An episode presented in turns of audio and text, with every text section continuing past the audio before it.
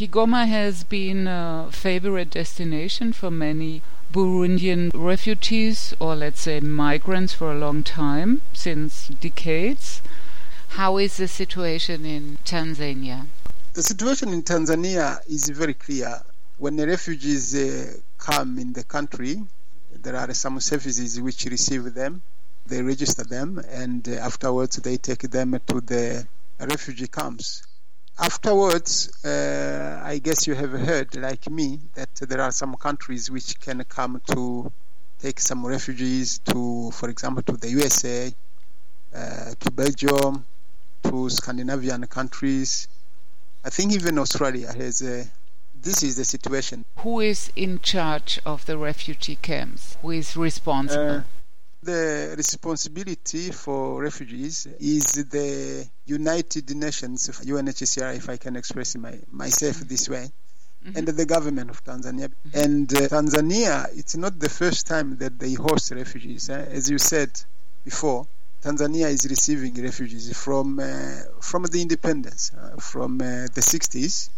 Mm-hmm. Uh, of course, there are some different periods where you get the peaks, like in 72, like in 93, like uh, like now, for example.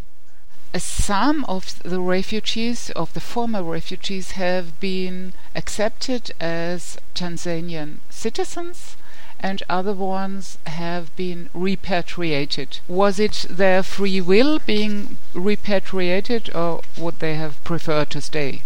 That's a very, very interesting question. Uh, as far as I know, uh, when Tanzania, the Tanzanian government wanted to give uh, the citizenship to these uh, former refugees, uh, these refugees who arrived in this country in 72, the government asked voluntarily to refugees who wanted to to become Tanzanians and those who wanted to repatriate to go back home.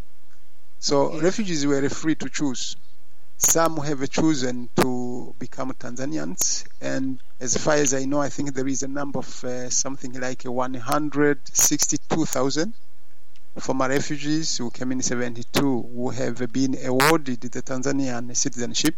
Those who did not want to become Tanzanians, they have decided to to return back to the, their home country. There was no forcing, no obligation. Yeah, to respond straight to your question, it was a voluntary decision, as far as I know.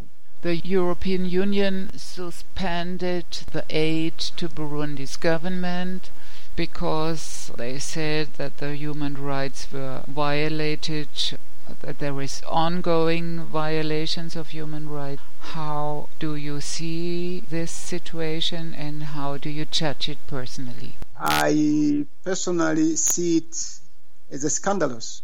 Why do I call it scandalous? Because the aid that the European uh, Union was giving to the Burundian country was benefiting to, to the poor people.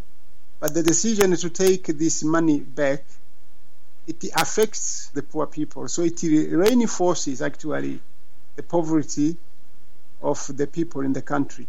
Of course, uh, the European Union they have their right to, to take their decision because the money they give to Burundi is a aid. So you give aid when you wanted to give it. One thing we should have uh, to consider to understand is that the trauma in this country is high. Everyone has been affected in a way or another by these problems. So I think the international community should contribute to help the Burundian people have something that I can call justice. That when you kill, you are punished by the law. That the law does its work. Another way to for the international community to help uh, these people to come out of their problems is to help them to, to reduce the poverty. Poverty is one of the source of the problems that the country has. Of course, there are many other problems, but I only cite these two: uh, justice and uh, poverty alleviation. You go, for example, you you talk to the the people who have finished the university. I don't think even 10% of them have employment uh, cutting the aid is finally telling the the Burundian people that there is no hope